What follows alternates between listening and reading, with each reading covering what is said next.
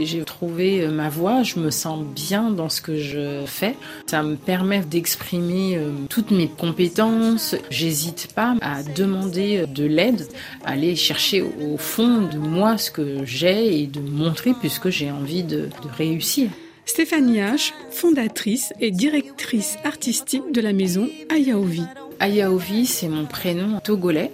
C'est une tradition héritée du royaume d'Ashanti. Vous prénommez votre enfant selon le jour de la semaine et si vous êtes une fille ou un garçon. On sait que je suis une fille née un jeudi. La créatrice Stéphanie H est née et a grandi à Paris. Un papa togolais, une maman ghanéenne et béninoise. Petite, elle passait les grandes vacances au Togo et au Bénin. La mode a toujours été présente. Elle a d'ailleurs exercé pendant plus d'une dizaine d'années comme indépendante dans le domaine des cosmétiques. Stéphanie H décide de lancer sa marque Maison Ayaovi en janvier 2019. Une mode éthique et responsable fabriquée en Afrique, majoritairement à Cotonou.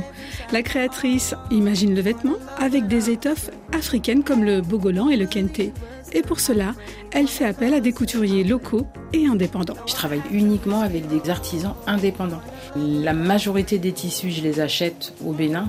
Et l'objectif de la marque, c'est de mettre en valeur mes racines et de proposer une mode qui tire son essence, sa force de la terre euh, mère Afrique.